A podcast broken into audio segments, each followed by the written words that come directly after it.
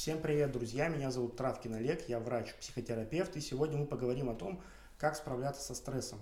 Я расскажу про основные моменты, которым стоит уделять внимание, если вы находитесь в хроническом стрессе или столкнулись с острым стрессом.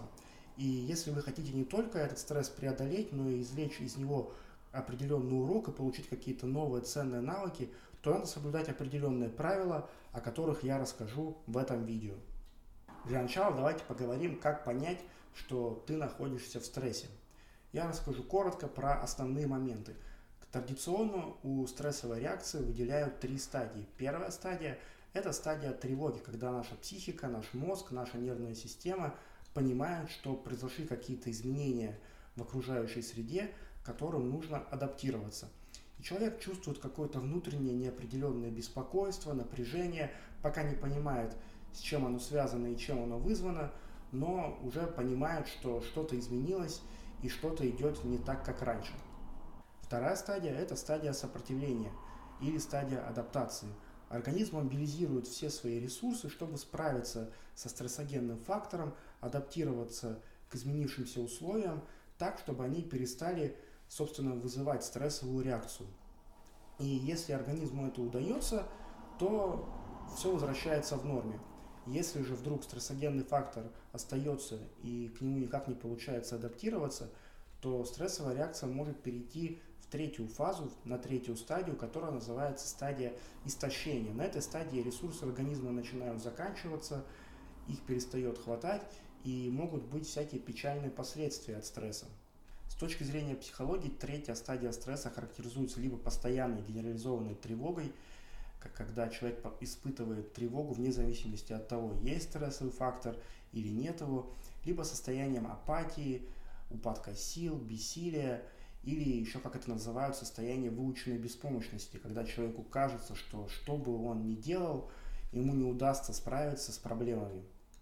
Так вот, задача человека – это помочь организму на второй стадии, стадии сопротивления, помочь организму адаптироваться к стрессовому фактору, адаптироваться изменившимся условиям внешней среды и тем самым закончить стрессовую реакцию и вернуться к состоянию нормы. И первое, что нужно сделать, это уделить максимум внимания своему сну, чтобы сон был полноценный, без пробуждений, э, без э, долгих засыпаний, чтобы он был достаточно глубокий и ничто его не прерывало. Получить хороший сон на самом деле не так трудно. У меня есть видео с правилами гигиены сна, которые можно посмотреть, про них узнать и внедрить их в свою жизнь, тем самым улучшив качество сна на несколько десятков процентов. Но многие люди не пользуются этим инструментом, э, залипают перед сном в соцсетях, постоянно откладывают время засыпания, э, встают, когда захочется, э, то есть не придерживаются какого-то режима. И все это очень сильно мешает, когда есть стресс, нервной системе восстанавливаться и как раз мобилизовывать те ресурсы, которые у организма есть. Хороший, качественный, глубокий сон помогает снизить главный стрессовый гормон кортизол. А соответственно бессонница или некачественный, неглубокий сон приводят к повышению гормона стресса кортизола. Следующий пункт – это физкультура. Ходьба, прогулки, пробежки, плавание, занятия в тренажерном зале – подойдет любая физическая активность. Про пользу спорта можно говорить много, но если мы смотрим на эту тему именно с точки зрения нервной системы, психики и головного мозга, то физическая активность, спорт, упражнения повышают уровень нейротрофического фактора. А это вещество, которое помогает восстанавливаться нервным клеткам. Следующий пункт – это питание. Пищевое поведение во время стресса у всех людей разное – кто-то начинает есть как не себя, налегает на высокоуглеводную и жирную пищу, кто-то наоборот не притрагивается к еде, не испытывает чувство голода и ощущает снижение аппетита. Когда организм находится в стрессе, ему как никогда нужны питательные вещества, витамины, микроэлементы. Поэтому голодать ни в коем случае нельзя.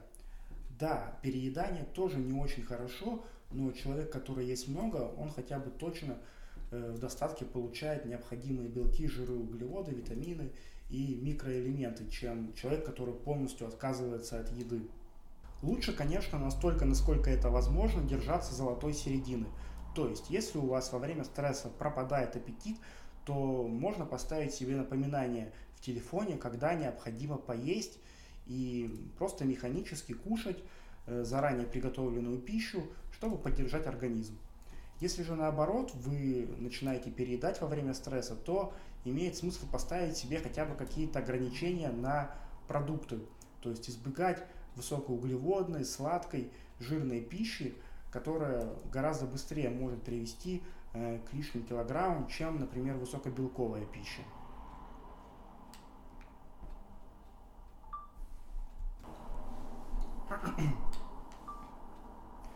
Следующий важный пункт, который особенно актуален, если вы находитесь в какой-то длительной хронической стрессовой ситуации, это поддержание каких-то своих привычных ритуалов, дневной рутины, привычных действий, которые вы совершаете каждый день. Или, если говорить другим языком, это может быть какая-то рутина, которая в привычной жизни часто может нас раздражать или может быть нам неинтересна, или мы можем делать ее автоматически, думая о чем-то другом. Так вот, в стрессовый период, в стрессовой фазе, э, в стрессовом состоянии эта рутина может сыграть очень важную роль в поддержании организма и в том, чтобы не свалиться в третью фазу стресса под названием истощение. Почему это так важно? Потому что один из ключевых моментов стресса, который истощает организм, это его неконтролируемость. То есть психика, мозг не могут найти варианты, как справиться со стрессовым фактором, как взять его под контроль и устранить. И вот это чувство, что ситуация не под контролем, оно часто очень мучительно, очень неприятно, и оно является основой для появления либо тревоги, либо наоборот депрессии, апатии. Так вот, продолжая совершать какие-то ритуалы и рутинные действия, мы даем понять психике, мозгу, что ситуация под контролем и что все в наших руках. Будет здорово, если в комментариях вы напишите про вашу рутину, ваши монотонные дела, которые часто вы делаете на автомате.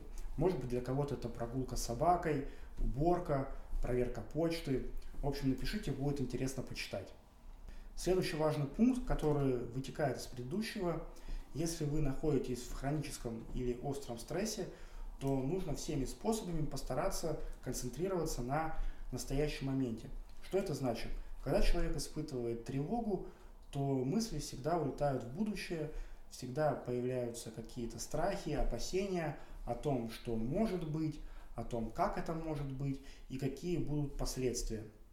Следующий важный навык, который я рекомендую освоить всем, кто хочет научиться справляться со стрессом, это навыки осознанности, навык быть здесь сейчас, в моменте, а не думать постоянно о будущем или о каких-то возможных угрозах и неприятностях. Чтобы освоить этот навык, можно практиковать разные медитативные техники, которые сейчас больше известны как техники mindfulness, э, техники осознанности.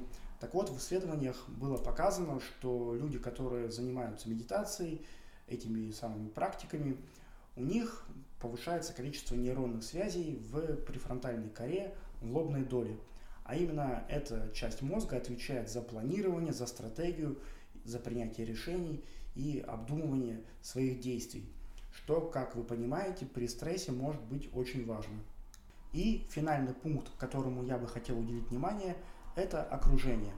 Проанализируйте ваше окружение, насколько оно вас поддерживает. Это действительно может быть очень важно, если вы столкнулись с какой-то проблемой или пытаетесь справиться с каким-то стрессом, помогают ли вам в этом люди, которые вас окружают, с которыми вы общаетесь. Подумайте, нету ли в вашем окружении тех, кто вас постоянно критикует, говорит, что у вас все будет плохо, что вас не ждет ничего хорошего, пытается как-то принизить вашу самооценку, э, снизить вашу значимость э, для самих себя и для окружающих людей. Возможно, с кем-то у вас есть э, какой-то вялотекущий конфликт, какие-то непроясненные ситуации, какие-то проблемы в отношениях, и это может становиться источником дополнительного напряжения и беспокойства.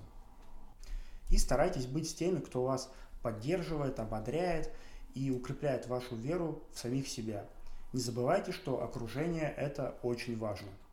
На этом все. Если тема преодоления стресса вам интересна, то напишите в комментариях, нужно ли снимать еще ролики по этой теме. Если у вас есть какие-то свои лайфхаки по преодолению стресса, то обязательно делитесь ими в комментариях. Я думаю, это будет полезно многим. Э, спасибо за лайк, за подписку. Отдельное спасибо, если поделитесь этим видео в своих социальных сетях. С вами был доктор Травкин и до скорых встреч.